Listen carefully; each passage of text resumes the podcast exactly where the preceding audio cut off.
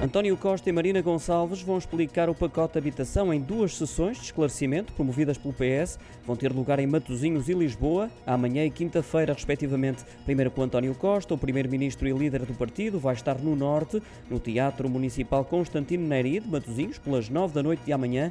Na quinta-feira e à mesma hora será a vez da Ministra da Habitação de ser as suas considerações sobre o tema perante os militantes e simpatizantes socialistas. O programa Mais Habitação foi apresentado por ambos e ainda por Fernando Medina, o Ministro das Finanças, após o Conselho de Ministros do passado dia 16, está em consulta pública com as principais explicações de cada uma das medidas aprovadas pelo Governo.